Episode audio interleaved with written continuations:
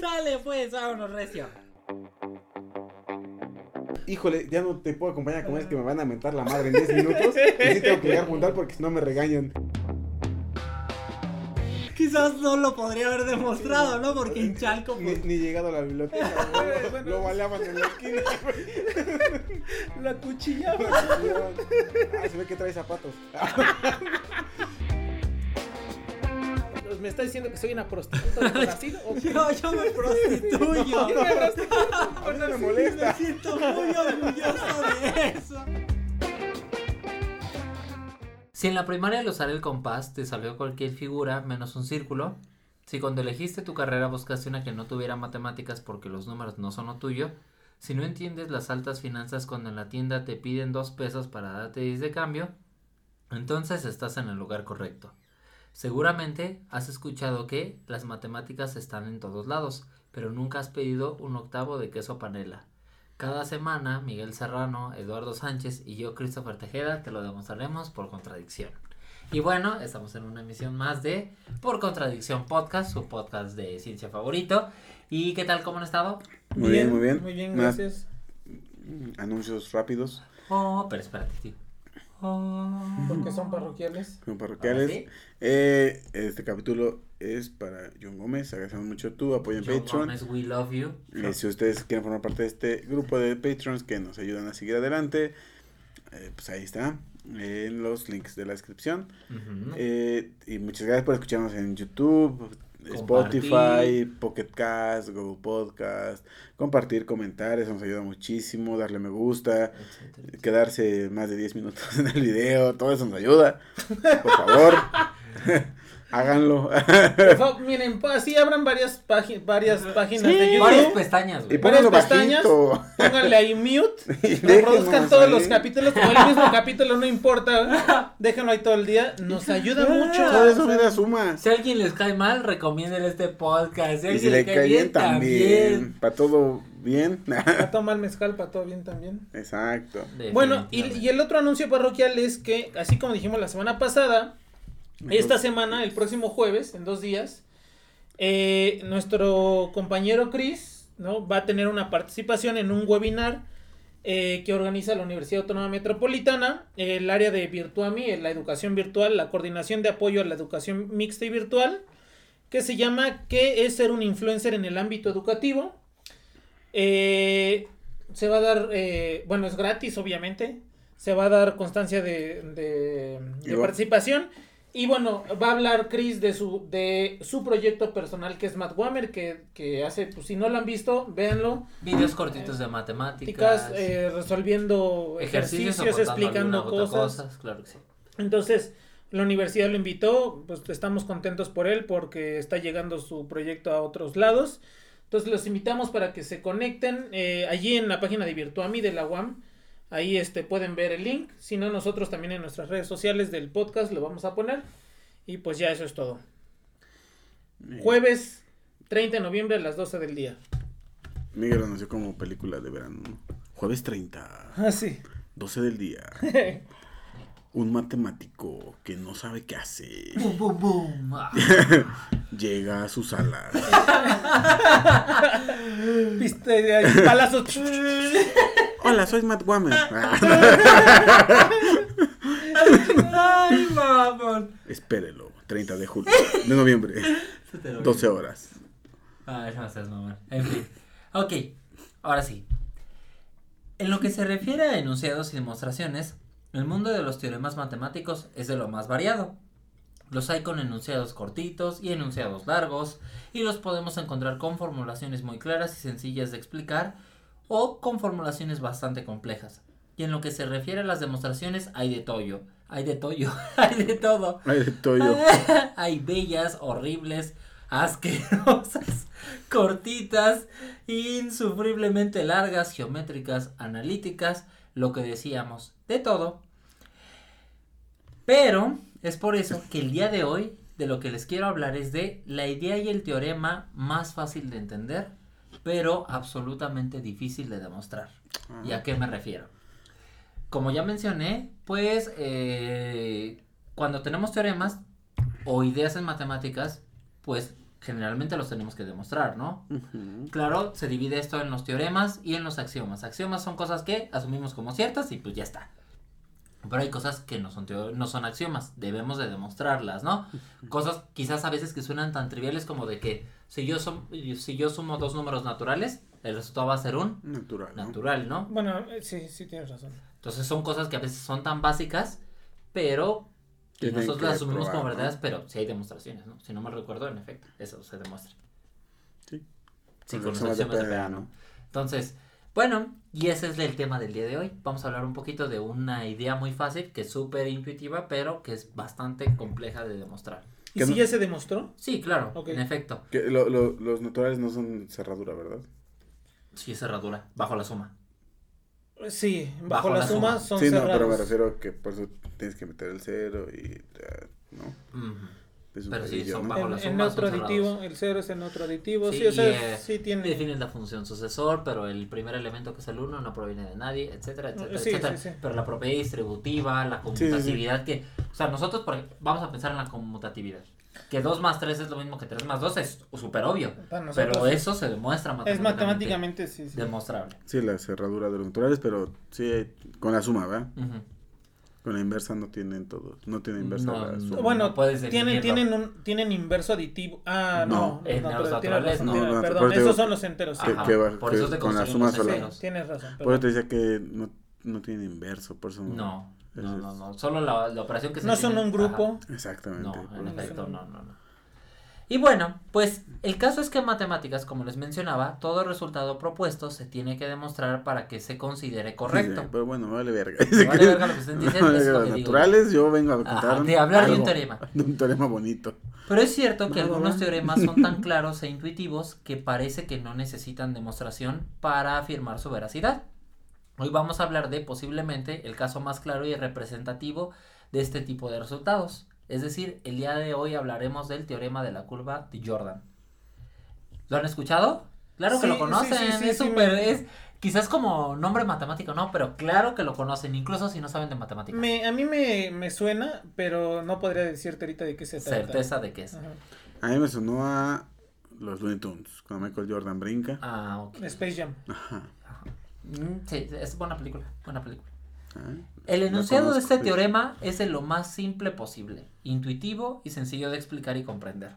Pero, por contrario, las demostraciones que se conocen de él son largas, complejas y requieren de técnicas avanzadas o utilizar teorías muy complejas, ¿no? Entonces, es como pensar en esta parte, ¿se acuerdan del, de, Fermat, ¿no? de Fermat, ¿no? Lo clásico, una idea que es, no es difícil de entender, perdón, no es difícil de comprender. Parece que se tiene la demostración sencilla, pero resulta que la demostración que hay es No es súper- difícil de enunciar, ¿no? Se enuncia muy fácil. Se hace sea, no muy sé muy fácil. fácil. Ahorita, por ejemplo, me, me, un, un, un ejemplo que, que se me hace así, que se puede anunciar muy fácil, es la conjetura de Goldbach, ¿no? Ah, súper fácil. La, la conjetura de Goldbach dice que todo número es suma de primos, ¿no? Ajá. Sí, Todo ese. número par mayor que. ah, Pero todo par o también impar. Es que está la de par y impares. Bueno, pero la di- conjetura débil y la fuerte.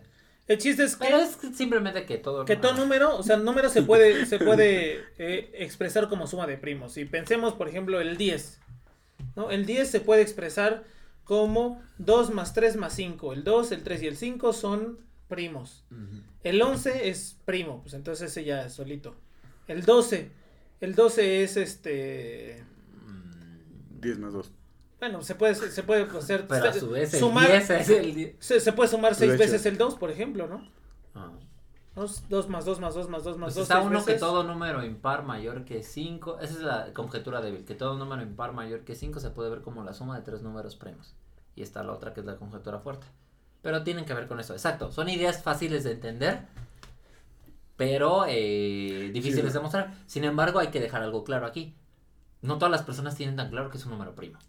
Eh, claro. Habría que saber, pero la idea es bastante simple. O sea, ¿no? de- una vez que entiendes que es un número primo, ya es muy fácil entender esto. Pero, por ejemplo, se llama conjetura porque nadie lo ha demostrado. O sea, Y está ultra fácil de enunciar. denunciar. Y bueno, como esos hay otros, otras eh, tantos resultados que son fáciles de anunciar que eh, lógicamente uno podría decir, este, pues sí, ti- tiene, por ejemplo, ¿no? La sucesión 1 entre n tiende a cero, ¿no? Ese no es un teorema, es un resultado, es este, una propiedad. ¿no? la sucesión entre n. ¿Por qué? Pues por cuando n va aumentando va a cero, ¿no? Uno entre dos, un medio, y después el siguiente es un tercio, y después un cuarto, Sí, se un quinto, más chiquito, un sexto. ¿no? Se va haciendo más chiquito, entonces tú intuitivamente sabes que, claro, pues si mientras el número de abajo se va haciendo cada vez más grande, Va a ser como va a ser cada vez Todo, cero. claro. Pero demostrar, yo me acuerdo cuando en cálculo avanzado lo intentamos demostrar por primera vez, no es tan trivial así. Porque tendrías que usar, por ejemplo, la, el teorema del ínfimo. Eh, también, No, o también este, el de ¿no? las propiedades estas de, de demostración de series, ¿no? Sí, que es el, sucesor principio. contra el... Y lo- haces el cociente si es menor a tal cosa. Claro. O a- atraparlo entre ínfimos, ¿no? Eh, Mm. O dar por hecho que es límite cero y hacer la demostración con epsilon y deltas y decir, ah, sí, es efectivamente Claro. cero, ¿no? Pero... O sea, no, no es tan sencillo, lo que voy es tan sencillo y porque hay la idea es mucha fácil teoría de detrás, entenderlo. ¿no? Y hay muchas formas de demostrarlo, unas más fáciles que otras. Muy bien. Pues Pero según teorema tú dices que la de Jordan, la curva de Jordan se es una idea más simple. que es más simple que hablar de números Claro, primos. porque aquí, aquí tienes que saber que es un número primo, pero fíjense. Aquí no. En, en curva Jordan no tiene. Antes tienes- de enunciar- No, tienes que saber que es una curva ni Jordan, güey. No. No, güey, para nada. Michael Jordan. Michael, cuando- Antes de enunciar- Norte. Antes de enunciar este teorema, vamos a introducir el Vamos, problema. vamos a aprender, vamos a estudiar qué es una curva y Vamos qué a estudiar teoría de la medida de Jordan.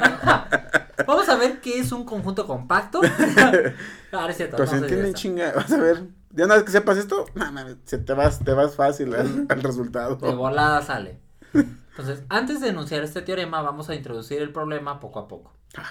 Tomen un papel y un lápiz y dibujen una curva cerrada. ¿Qué quiere decir? Hagan cualquier dibujito que sea cerrado. Es decir, el inicio hacen su dibuja, hacen su dibujito y el final concluya con el inicio. A ver, una curva cerrada quiere decir que entre una adentro y una afuera hay una hay una barrera que los Ah, pero ahí, pero ahí, mi niño, exactamente. O sea, sí, sí. ¿no? O sea, El inicio, simplemente una curva cerrada es que el inicio de la curva, después de todos los dibujos, de todo lo que hace sin despegar el papel, el lápiz del papel, el final llega exactamente al inicio. ¿De acuerdo? sí. Pero además de eso, que sea simple. O sea, que no se corte a sí misma. O sea, no podría pasar Ah, que- un que- 8. o sea, una espirales, cosas así, Ajá, ¿no? no puede ser un 8 porque un 8 tendría que atravesarse la curva a sí Sí, misma. No se corta. ¿Sale? así. Ok, eso es. Eso es nada más. Eh, puede ser la curva más complicada que ustedes quieran. Puede ser una curva. ¿Estamos bien? ¿Estamos Todo- bien? todo bien, todo bien, no pasa Problemas nada. técnicos, problemas técnicos, pero bueno. Podemos hacer la curva como ustedes quieran. Muy larga, demasiado pequeña. Puede dar como, como ustedes quieran. Simplemente hagan una curva que sea cerrada y simple. O sea que no tenga nudos. Lo siguiente es.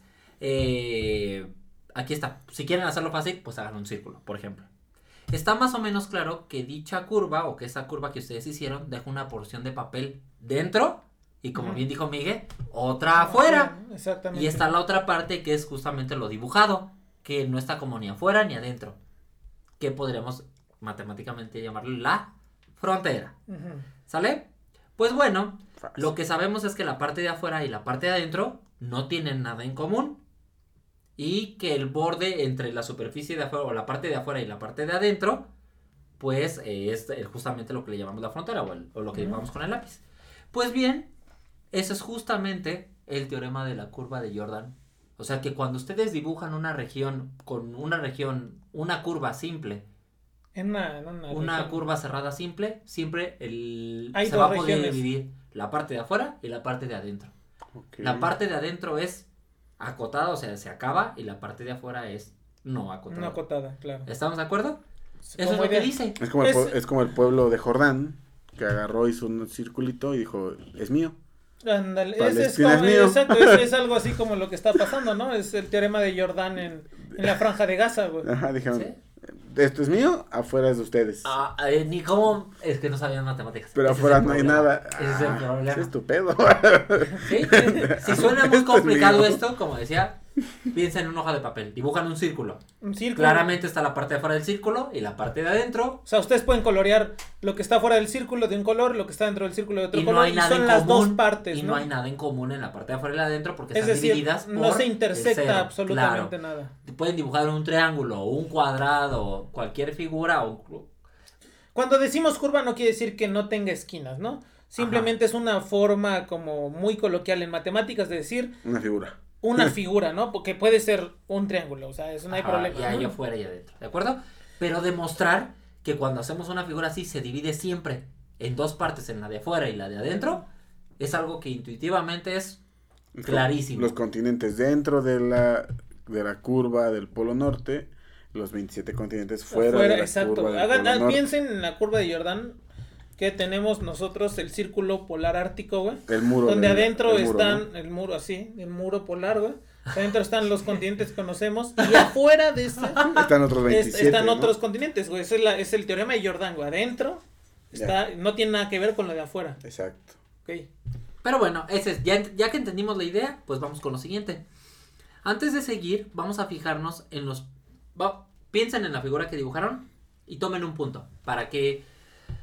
Para Pero- que entendamos esto, Pero que no sea primo, porque si no se van a confundirse. entonces fíjense. Entonces, imagínense, la- vamos a pensar, vamos a pensar en el... Ay, hijos de la chingada. Vamos a pensar que tenemos un número primo. No, güey, porque no sabemos que es un primo.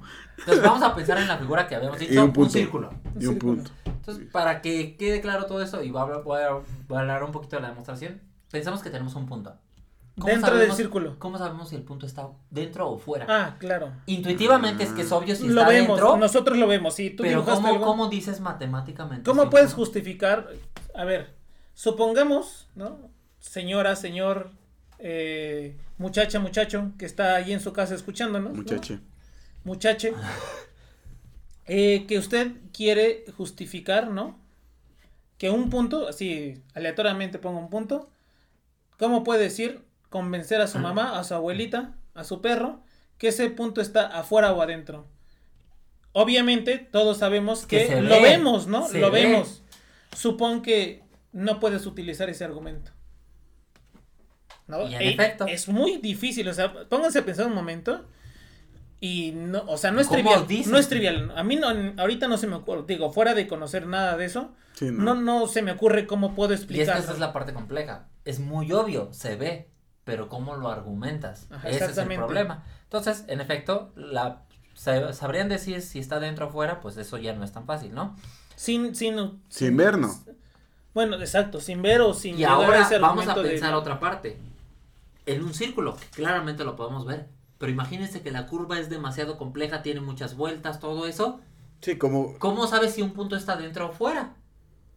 Quizás no puedes alcanzar a ver todo.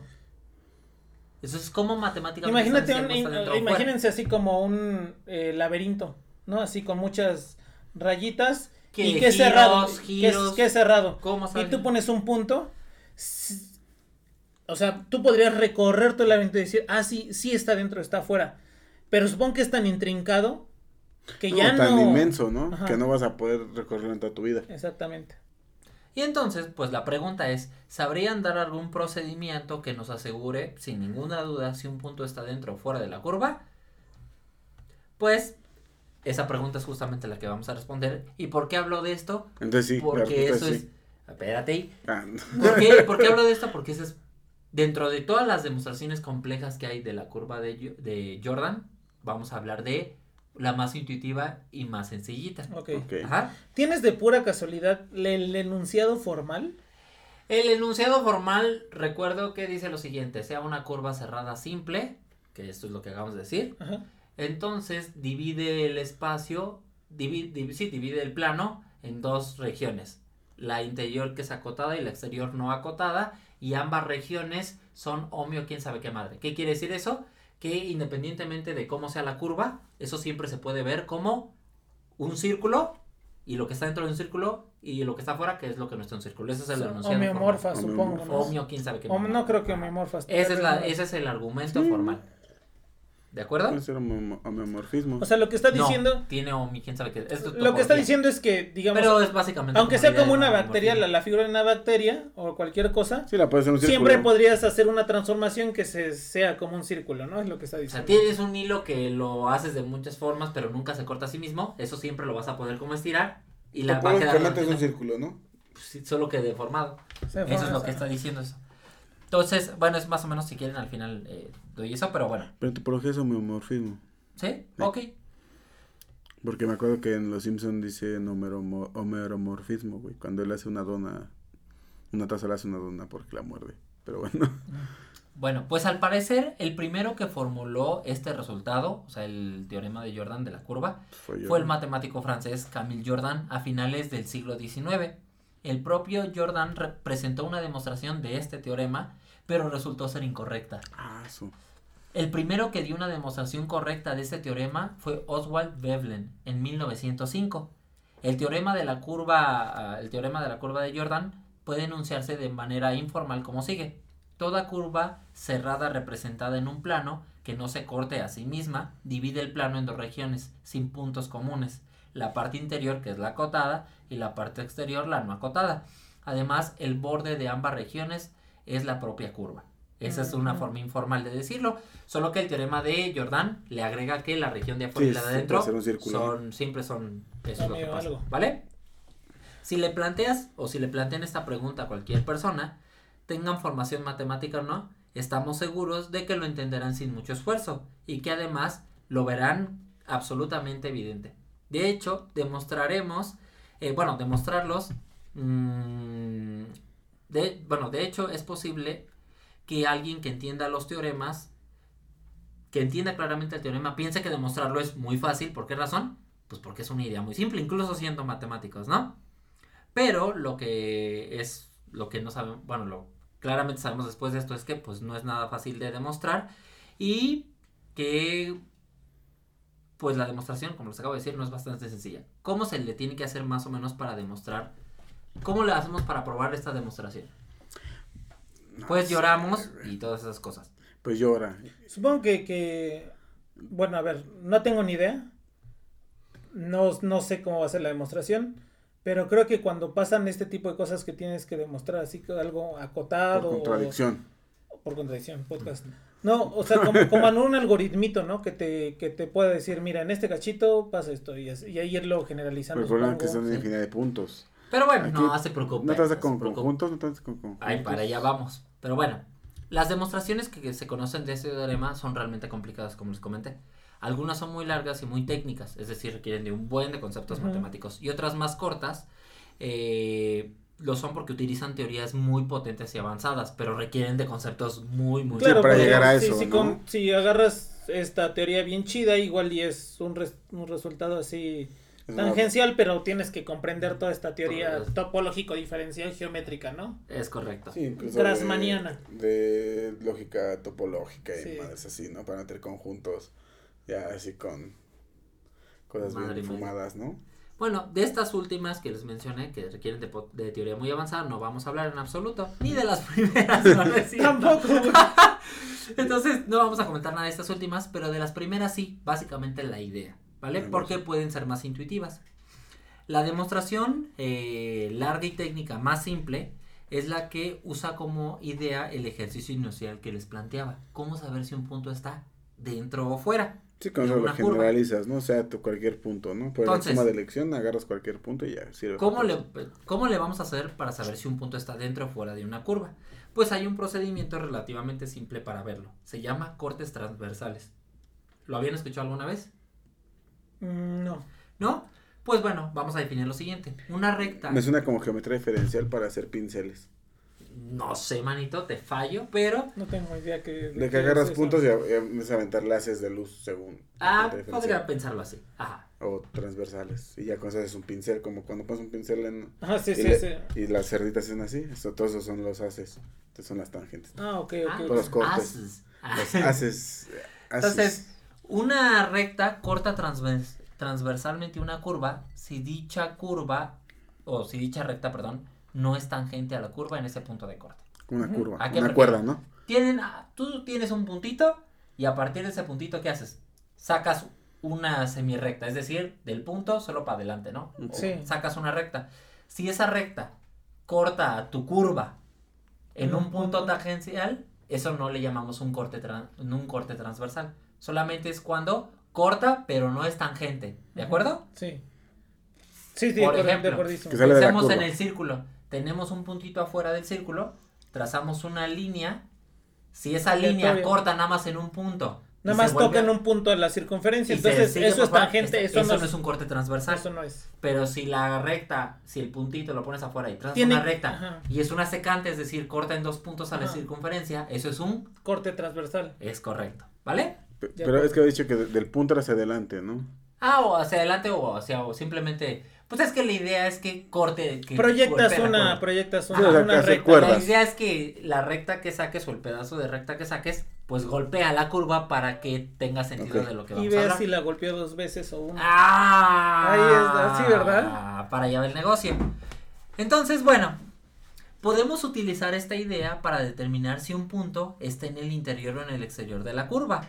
Como les mencionaba, desde el punto trazamos una semirrecta, o sea, solo para adelante o para atrás, hacia la zona que sepamos con seguridad que está en el exterior de la curva. O sea, nosotros lo sabemos claramente que está afuera. Entonces, trazamos una semirrecta desde el punto hacia una región que va afuera, pero lo ideal es que golpee ¿A quién? A la curva, como bien decía Miguel.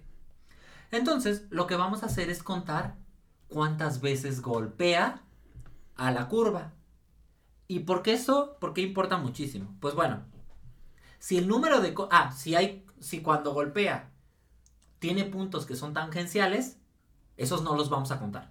¿Vale? Solamente donde corta de manera transversal. ¿Y por qué esto es importante? Porque si el número de cortes transversales es par, el punto estaba en el interior, el, perdón, en el, En el exterior, exterior. de la curva, y si es impar, el punto estaba en el interior de la curva. Ahora vamos a entender esto de una manera más simple. Un círculo, Vamos a- vamos, vamos a ver. Pensamos en un círculo. Si el punto que Está tú escogiste afuera, está afuera Y avientas, y, una, gol- y a- avientas, avientas un una as, línea. Ajá. golpea a la circunferencia. Claramente ya la golpeó. El punto dónde tiene que, dónde sigue esa línea, hacia dónde. Hacia el otro lado de la circunferencia, ¿no? Si ya golpeó una vez, fuera. significa que está dónde, está Adentro. dentro. Exacto. Si compré una vez, entonces está dentro. Está dentro. Partiendo Si de la hipótesis de que tu puntito está afuera. Exactamente. Si entonces si pega una vez, está dentro.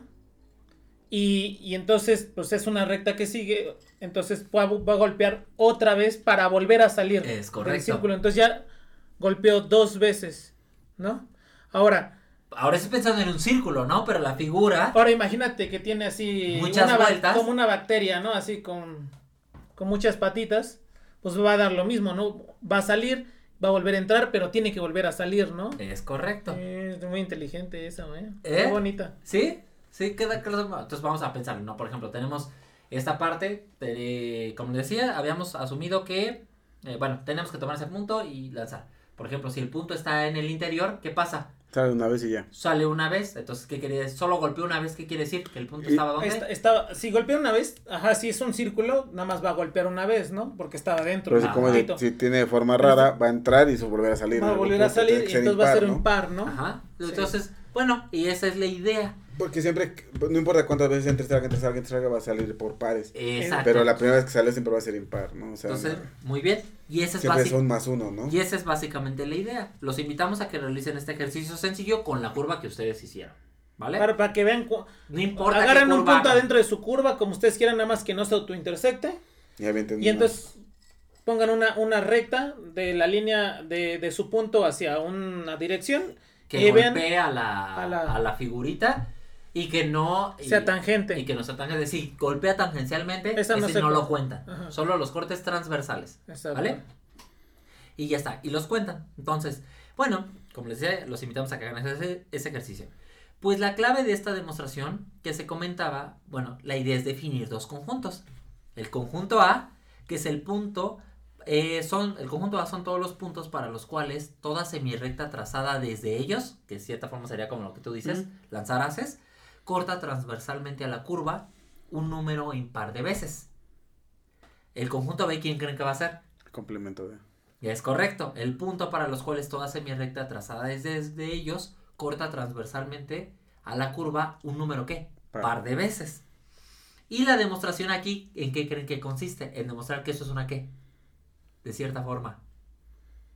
Mm, ¿Qué hacemos cuando queremos demostrar que algo se compone de pedacitos? Y que si juntamos Una esos partición del espacio. por ¿no? ahí va el business. sí. Exactamente.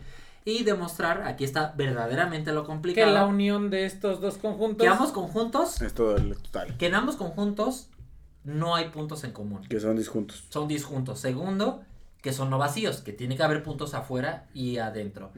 Y como les decía, que son, bueno, habíamos dicho que son disjuntos y que cuando los unen, dan Dan el todo. Es decir, de cierta forma, Una son una, partición. es una partición. Partición. Parece fácil, pero les aseguramos No, no, está. que no lo es. No, No, no, probar que hagas una partición O sea, la un idea- pedote, ¿no? Mira, la idea, la idea primera que dijiste de, de los haces es muy clara, muy intuitiva. Y yo creo que cualquier persona que pueda hacerlo ahorita así en su, en una hoja de papel, en un plumón, lo que sea, en post-it, Pues, va a de- ah, sí, se va a dar cuenta y diga, ah, no mames, sí es cierto, es verdad. Si está dentro, solo corto una vez. Si está afuera y aviento mi recta, va a cortar dos- veces, ¿no? Y eso sí es verdad. Ahora, después de eso, genera, ya, la idea empieza a escalar de dificultad. Ya, ya los conjuntos estos que se sin par, par, ya no eso, bueno, ya no es tan claro, ¿no? Pero digo, con que te quedes con la idea de que, no mames, es una idea muy brillante esto de... Sí, los puntos cuando tocan y O sea, tocan, ahora, ¿no? ahora imagínate, tú que quieres explicar, ¿no? En tu hojita, había- habíamos empezado con... Ahora trata de explicar si está dentro o afuera sin decir, ah, porque se ve. Ah. Pues ahora lo, lo que puedes hacer es fácil, güey. Avienta una, avienta una recta, cuenta cuántos puntos hay. Si es impar, entonces Y es está está- adentro. Si era par, es que estaba afuera. Y eso tiene que coincidir con lo que estás viendo. Es correcto. y Está entonces, chido. Fíjense, o sea, a pesar de que este teorema está complicado las demostraciones, pero al menos la idea de esta parte La idea de la demostración es, es intuitiva. es- muy Ahora, intuitiva. ¿Cómo se hace después? Ese es otro. Sí, Sí, no, porque, sí. porque entonces ya definir los conjuntos está muy cabrón. Hablar de particiones del espacio, bueno, tienes que saber teoría de conjuntos y ver qué chingados es una partición. Y y propiedades, clases de equivalencia. Claro.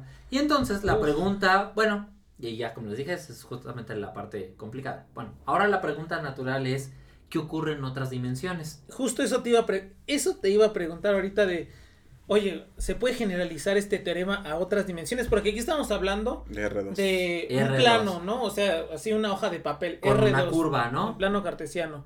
Ahora me imaginaba, por ejemplo, otro que se puede visualizar, pues es El el, espacio. espacio, ¿no? Una esfera. Es ¿no? correcto. O un- Bueno, entonces ahora la pregunta es natural, ¿qué ocurre en otras dimensiones? Pues para curvas hay una generalización a cualquier dimensión denominada el teorema de separación de Jordan Brouwer. ¿Qué es lo que dice? Lo, justamente lo que tú mencionas, ¿no? Que solo que es la generalización, pero hay no es como el es una generalización, pero tiene muchas Claro, diferencias. O sea, ¿A qué me Muchas refiero? cláusulas, ¿no? Distintas a... Es correcto. Es una generalización en el sentido de que amplía el resultado, pero no es idéntico. sí, no, ¿En no, qué me no puede ser, güey. ¿En qué sentido hablábamos? Que cuando hablamos de esto de la parte que está en Afuera en y el- dentro. La de afuera La y dentro, frontera. habíamos dicho que cualquier pensamos en lazo, lo deformamos, pero al final siempre lo a convertir en quién? En, ese un círculo. círculo. Entonces, de cierta forma, cualquier figura o cualquier situación es idéntica a tener un círculo, lo de adentro y lo de afuera, y se acabó. Bueno, eh, lo que sucede es que eh, eso ya no pasa necesariamente Ya no puede ser esferas todo, ¿no? ya no. Entonces, por ejemplo, hay un, bueno, como se comentó anteriormente, es cierto que se omitieron muchos detalles técnicos, definiciones, etcétera. No chingos de cosas. Para esto, ¿qué pasa en el caso generalizado? Si pensamos que tenemos una esfera o algo así, sí, se divide evidentemente lo de afuera, lo de adentro y la frontera. Pero si agarramos cualquier figura simple en el sentido que no se in- cualquier superficie No se simple intersecta, ¿no? que no se intersecta y que es lo de adentro y lo de afuera, siempre se podrá ver lo de afuera y lo de adentro como equivalente a una esfera. No, sí, está el toro. Y la respuesta es No. Incluso existe una curva que se llama, El toro simplemente es una que no tiene, o sea, quédate en la madre, ¿no? pero El toro no se interseca a sí mismo, güey. No lo podrías ver equivalente como a una, no, no lo podrías ver equivalente a una, A ¿cómo se esfera. llama? A El, una toro, esfera. el- el toro es una dona. Claro. No se puede, no se, no, no hay una, ya Y- no hay una relación de equivalencia entre el toro y la esfera, no puedes hacer una No. transformación que te mande uno a otro. Y hay, yo, por ejemplo, otra que se llama el cuerno de Alex, quién sabe qué cosa, y es exactamente lo mismo. O sea, divide en dos regiones, la parte de afuera y la parte de adentro, y la frontera, pero el problema es que ese problema No. de ninguna forma lo puedes transformar A una esfera. a una esfera y la parte de afuera. Esa es la Ah, generalización. no mames. Sí, sí. Sí, ya simplemente es que ellas son distintas, ¿no? Porque, eh, digo, volviendo al toro, no se interseca esa curva. O sea, es una curva simple, si la quieres ver en R3. El toro es una dona. Ajá. Es la dona de Homero Simpson. Ajá. Y, y no, y cumple perfectamente la, Y no lo puedes, claro. Y ahí afuera y ahí adentro, adentro, ¿no? Y no lo puedes ver como equivalente a una y otra. Excelente, es- muy bien. Muy sí, bien. sí, Tienes 10, joven. ¡Ah! Se ve que sí cursa topología. Bien. Y como les decía, pues esa es básicamente la idea. Estas demostraciones, ¿por qué son muy complicadas?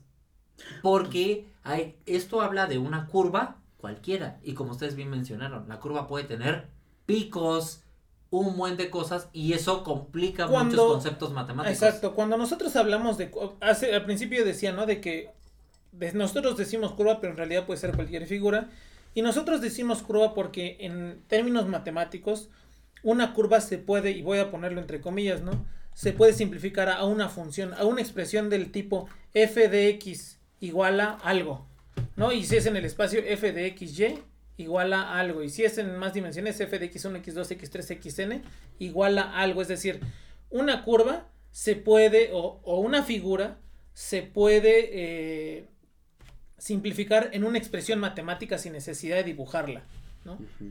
Pero como dice este Chris, tu expresión matemática puede ser tan bonita o fea como tú quieras. 1 entre x más x al cuadrado por x factorial o lo que te quieras y eso te va a hacer algo, ¿no? Que cumpla las condiciones, bueno, eso ya se tiene que ver, que no se autointersecte, etcétera. Y es que puede haber casos complejos en los que, por ejemplo, hablar de que la curva intersecta transversalmente, piensa en lo que tiene cortes. Imagínense un punto No, que y- corta infinitamente a un lado. No puedes hablar de números pares o impares. Entonces, por eso es que las demostraciones son tan Y, complicadas. la, y la ot- la otra que iba a decir es, por ejemplo, Nosotros curva, ¿no? decimos ahorita así visualmente, mentalmente, nos podemos imaginar, ah, pues, agarra una recta y corta, ¿no? Corta la curva, pero ¿eso qué significa en términos de expresión matemática? Ah, pues en términos de expresión matemática significa que la recta tiene una expresión del tipo mx más b y entonces tiene que ser solución, estos puntos tienen que ser solución de las dos chingaderas.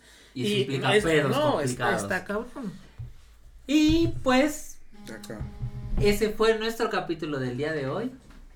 Ese fue nuestro capítulo del día de hoy.